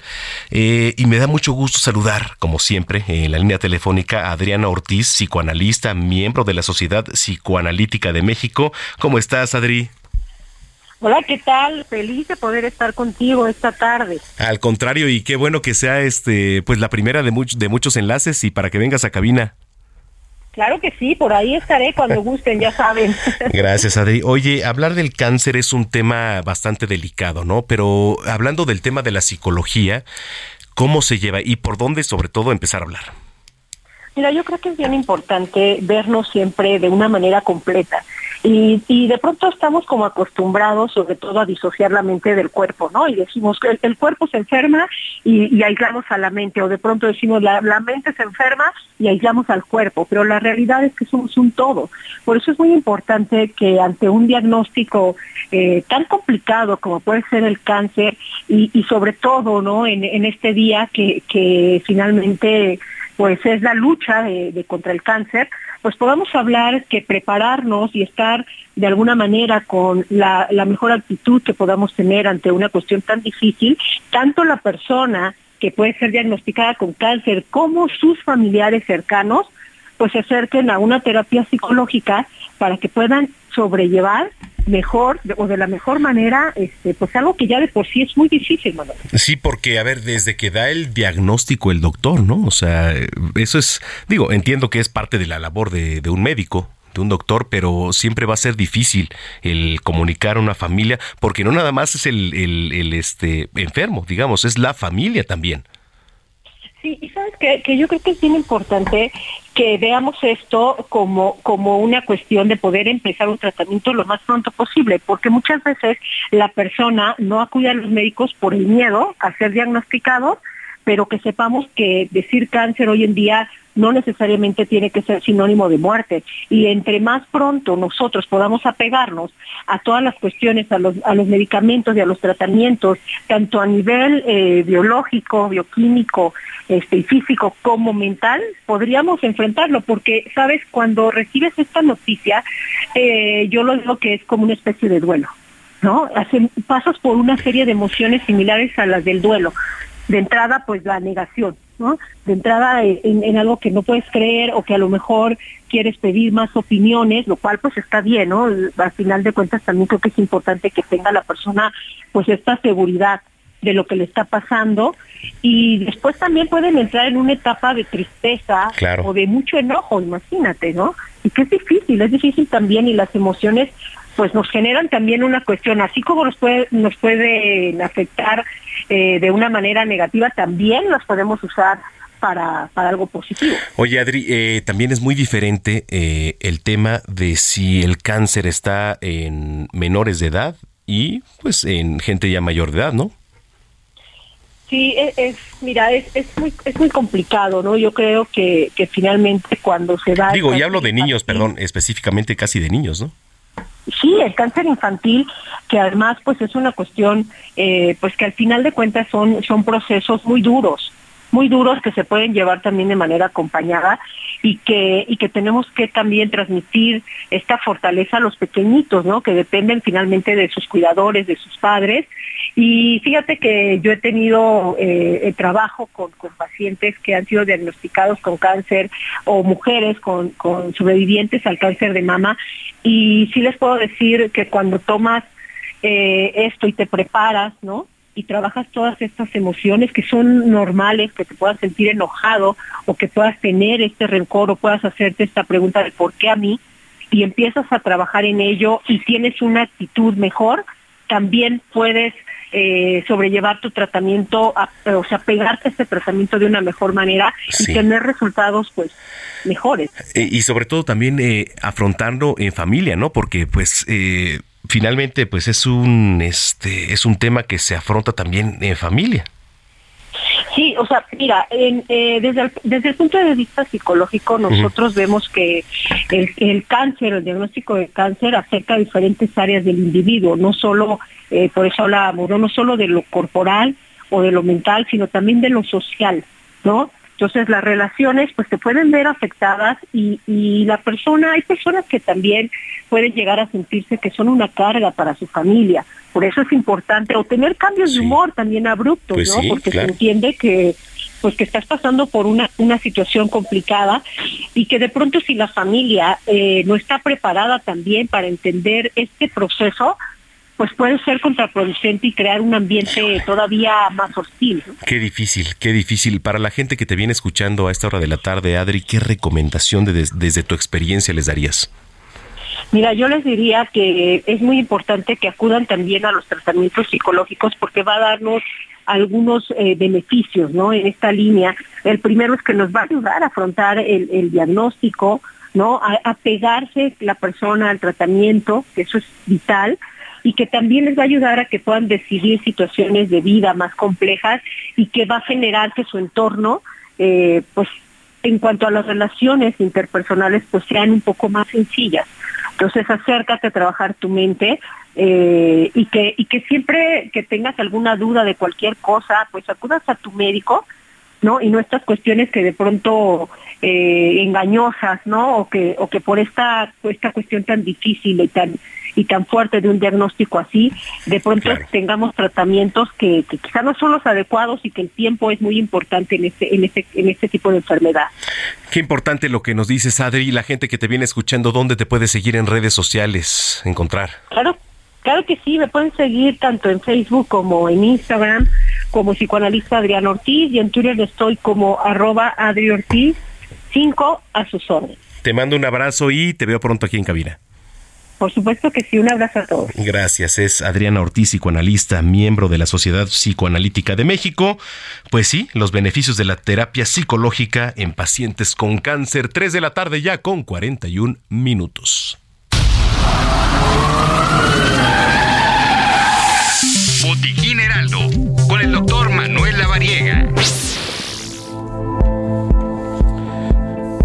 Mi estimado tocayo, ya está en la línea telefónica el doctor Manuel Lavariega, que por cierto, pues avalado, uno de los 100 líderes de la salud a nivel mundial. Este, me, me tocó pronunciar esto, a ver, déjame pronunciarlo, es benzodiazepinas, ¿está bien? Es correcto, mi querido Tocayo. Benzodiazepinas, ¿qué es eso, tocayo? Las benzodiazepinas son medicamentos que utilizamos como ansiolíticos, es decir, como medicamentos para disminuir los síntomas de la ansiedad. Tienen efectos sedantes, es decir, producen un poco de sueño. Y justamente el tema que vamos a platicar hoy es de este reto viral que está en redes sociales entre los adolescentes y ya también no tan adolescentes, ya más adultos, y que se han presentado varios casos a lo largo y ancho de nuestra República Mexicana, sobre todo Monterrey, Aguascalientes, Sí. hay algunos casos. Y bueno, pues estos retos en donde literal el que se duerma al último es el que gana. Ese es el reto. ¿Qué pasa ahí? Porque qué buen tema, ¿eh? O sea, la verdad es que es un tema a debatir, digo, independientemente de las autoridades, pero eh, desde la perspectiva médica, ¿qué, es, ¿qué pasa ahí? Es un tema bien interesante porque como bien comentas, es una situación que puede poner en riesgo incluso la vida de la persona. De hecho, ya la propia COFEPRIS ha alertado por este uso específicamente del clonazepam para este reto. ¿Y qué es lo que pasa con el clonazepam? Este tipo de fármacos lo que producen son síntomas relacionados a somnolencia, mareo, náusea, pérdida del equilibrio, problemas de la coordinación, incluso pueden llegar a presentar dificultad para pensar o recordar, dolor de cabeza, dolor de músculos, dolor de articulaciones, visión borrosa, temblor, incontinencia o retención urinaria, incremento de la salivación, incluso en casos graves puede generar disminución de la respiración o sedación y esto puede llevar incluso hasta el estado de coma. Entonces, por eso es importantísimo tener en cuenta esta condición porque puede poner en peligro la vida de las personas que estén haciendo este reto absurdo. Bueno, sí, efectivamente, absurdo, pero ¿están preparadas las escuelas para tocar un tema como este? Creo que vale mucho la pena aquí, Tocayo, y esto es un punto que vale la pena que resaltemos, Sí.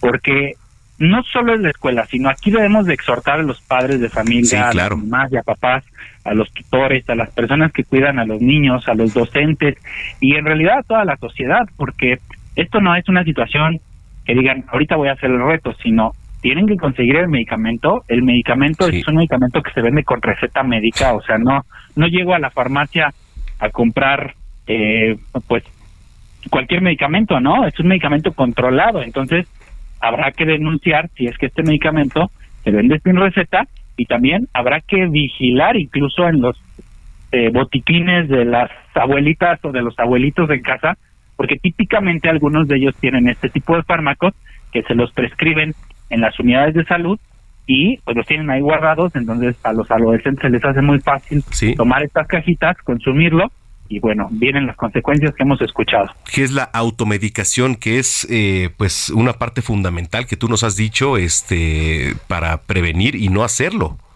Sí, sí, sí, absolutamente. Y, y, y, y no solo el impacto que tiene este reto, porque estos medicamentos pueden llegar a generar tal grado de sedación que pueden incluso quitar la, decimos médicamente, el automatismo de la respiración, es decir, nosotros respiramos de manera automática, podemos hacerlo a nuestro eh, a nuestra necesidad, o sea, yo puedo meter y sacar aire como quiera, pero si duermo, esto se convierte en una condición de inconsciencia y automáticamente nuestro cuerpo lo regula. Pero ante esta situación de intoxicación, de intoxicación, perdón, por este tipo de medicamentos, podemos perder este automatismo ventilatorio y al caer en inconsciencia dejar de respirar. Y esto es una situación gravísima porque pone a los niños en paro respiratorio y la consecuencia es un paro cardíaco y posterior a ello, pues la muerte. Y te apuesto que la escuela no sabe ni qué hacer, ¿eh? pero bueno, en muchas, digo, no estoy generalizando, pero en muchas de las escuelas. Oye, eh, Tocayo, la gente que te viene escuchando, ¿en dónde te puede seguir en redes sociales, por favor? Con todo gusto pueden encontrarme como DR La Variega Sarachaga, como doctor abreviado, DR La Variega Sarachaga, o simplemente, como siempre les digo, pongan mi nombre en su buscador favorito y ahí estamos en contacto para poder resolver cualquier duda, cualquier pregunta, cualquier inquietud que tengan y sobre todo pues que puedan consultar información médica de primera mano. A ver si mañana le entramos también al Día Mundial contra el Cáncer, ¿no? Que pues finalmente el fin de semana se, se aprovecha para hacer conciencia. Es correcto. Mañana platicaremos de ello. Gracias, un abrazo. Igualmente, excelente tarde a ti, todo el auditorio y a todos en cabina. El doctor Manuel Lavariega, uno de los 100 líderes de la salud a nivel mundial. Ya son las 3 de la tarde con 47 minutos. Zona de noticias con Manuel Zamacona. Mujer plena con Paulina Amosorrutia. Yo no sé dónde andas, o era porque, o sea, digo, entro a tus historias y ya no sé si estás en Panamá, si estás en la Ciudad de México, si estás por aquí, no sé, digo, pero te saludo con mucho gusto, ¿eh? Nos vamos a Japón. Ah, a Japón. sí, sí, sí, a trabajar, a trabajar. Oye, qué bien, ¿dónde andas? Pues aquí, aquí en Ciudad de México, pero Ajá. con muy buena información, porque esta semana fue el Día Internacional contra la No Violencia Sí. y la Paz en las escuelas.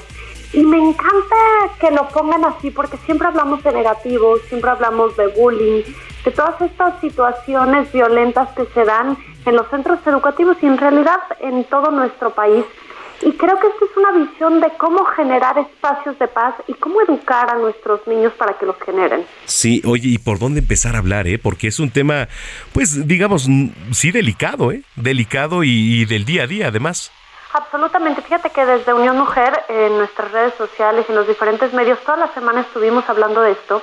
Y estuvimos con una psicóloga que nos explicaba cómo tenemos que empezar a enseñar a los niños a regular, ¿no? Que cuando nos enojamos, bueno, adultos y niños en realidad, se destapa, eh, eh, no literalmente, claro, está nuestro cerebro, y entonces nos quedamos con esta parte muy animal en donde no sabemos reaccionar. Y nos da un gran tip para los adultos y para los niños, que como aprendes también es como te puedes ayudar a regular, es decir, si eres muy visual necesitas ponerte a imaginar algo que te serene, si eres muy auditivo poner música tranquila, si eres kinestésico empezar a tocarte los muslos, que aparte es una gran técnica para la ansiedad, es decir, hay que enseñar a los niños que cuando alguien los saque de su zona de estrés, de su zona de paz, perdón, regresen autorregulándose, porque siempre les enseñamos, si te pegan, pega, reacciona, Sí. pero no enseñamos que la paz es un tema de dentro hacia afuera y que si no generamos estas actitudes, pues claramente vamos a seguir teniendo eh, ciudades y, y sociedades muy violentas. ¿Te, te acuerdas que hace poco, bueno, les enseñaban allá en Tamaulipas a cómo cuidarse de una balacera, ¿no? O sea, que el los video era niños. dolorosísimo. No, es, es, es, por supuesto, es un dolor, pero quizá en esa región, pues es necesario, desafortunadamente. Tienes toda la razón. Sí, así es. Y la realidad es que necesitamos empezar a generar estas sociedades de paz en donde también los adultos tenemos que aprender a regularnos, porque claro, nos imaginamos a los niños en una situación de estrés, gritando, y los primeros que nos destapamos somos los papás y las mamás, ¿no? Eh, nos prenden el fuego interno y, y es saber quién grita más. Entonces, eh, eh, esta es una invitación para que los que nos escuchan empecemos a entender cuáles son nuestros activadores de violencia, es decir, es que empiezo a apretar eh, la mandíbula, es que empiezo a respirar rápido eh, y, y entender qué nos hace enojar para poder eh, equilibrar nuestras emociones, porque desgraciadamente veíamos el otro día el caso, Manuel, que lo platicábamos de un niño que le disparó a otro porque perdió en los videojuegos, es decir, hemos llegado a esos niveles Bueno, donde no sabemos controlar absolutamente. no te vayas tan lejos. Dylan, ¿te acuerdas? Eh, Estos días, esta semana, un joven eh, puso de cabeza prácticamente a una parte de la Ciudad de México en donde bloqueaban las vialidades para que regresara Dylan. Eh, pues obviamente se activó la alerta Amber. ¿Y qué creen? Pues que Dylan eh, ya después confesó que sí, pues se fue de pinta. No, pero tú escuchas hablar a, a la madre, escuchas hablar y ella misma acepta, digo, independientemente de, de- de lo que fuera, acepta de que fue una mala madre. O sea, no sé en qué momento estamos tan dispersados o estamos tan equivocados o qué se necesita hacer. Me gusta poner un ejemplo muy claro que creo que nos deja visualizar como cuando nos subimos a un avión y te dice la aeromoza, primero te tienes que poner la mascarilla tú y luego se lo pones al que necesita. Entonces, si tú no puedes equilibrar tus reacciones, si tú no sabes respirar, serenarte, entender que hay veces que te tienes que alejar y enfriar la situación, no todas las cosas se arreglan en el momento, no todas las cosas se hablan en el momento. Si tú no puedes ser la persona adulta responsable, es imposible que se lo enseñes a los niños, porque los niños aprenden más de ver que de oír.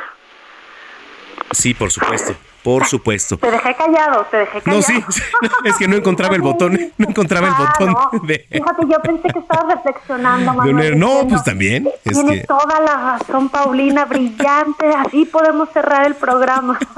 no, y, y de hecho sí, ¿eh? Y de hecho sí. Oye, a ver, para los que te vienen escuchando, cuéntales este, dónde te escuchan, dónde te siguen, dónde todo, Amusurrutia. Unión Mujer, Facebook, Twitter e Instagram. Y precisamente esta semana verán mucha información cerca de este tema. Y mis redes sociales, Pau Amosurrutia en Twitter y Paulina Amosurrutia en todas las demás. También en TikTok subimos muy buenos videos al respecto esta semana, así que no se los pierdan. Oye, te mando un abrazo. A y ver la si ya vienes. semana desde Japón estaremos hablando de cosas interesantísimas. A Perfecto. la madrugada pro- prometo contestarte. Oye, ¿me traes algo, no? Pero por supuesto, Gracias, te quiero. Hasta luego, abrazos. Gracias, Paulina Mosurrutia. Antes de irnos, oiga, eh, pues bueno, de parte de toda la producción les tenemos regalos. Eh, son cinco pases dobles que está regalando Gina Monroy para ir al teatro, al Teatro del Parque de Interlomas, mañana 5 de febrero, una de la tarde y 5 de la tarde, tributo a Encanto. Entonces, ¿qué es lo que tiene que hacer? Mande un mensaje, quiero ir al teatro y su nombre, por favor, completo, no marque, por favor, WhatsApp nada más. Quiero ir al teatro y su nombre completo, listo. Y eh, los primeros cinco, Héctor Vieira se va a poner en contacto con ustedes en este momento. Y bueno, pues ya, nos despedimos, ¿no? Ah, ah, ah, 50. sí, El número, pues sí, claro. A ver, es 55 80 69 79 42 55 80 69 79 42 es el número aquí en cabina. Mándele mensaje a Héctor Vieira. Quiero ir al teatro. Y ahorita le regalan sus boletos vale cinco pases dobles para ir mañana al Parque Interlomas ahí el teatro. Gracias. A nombre de Gina Monroy Héctor Vieira Ulises Villalpando. Y por ahí está este. Ya está. eh, ¿Dónde anda este. Artur? Artur Quirós. ¿Eh? ya anda por ahí. Gracias a nombre de toda la producción. Yo soy Manuel Zamacona. Mañana nos escuchamos en punto de las 2 de la tarde. Zona de noticias. Gracias. Y hasta entonces. Lo que no está. Lo mejor de tu hijo aquí está. Solo quédate y dime que todo será diferente.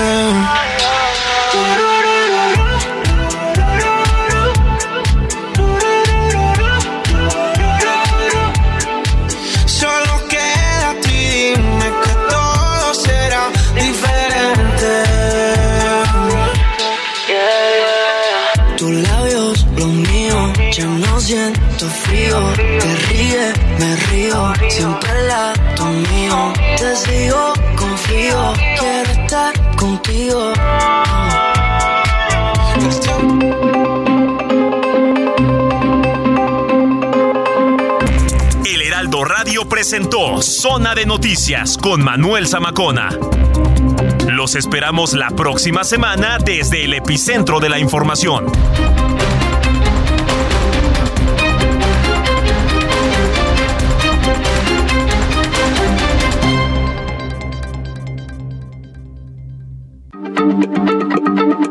Heraldo Radio, la H se lee, se comparte, se ve y ahora también se escucha.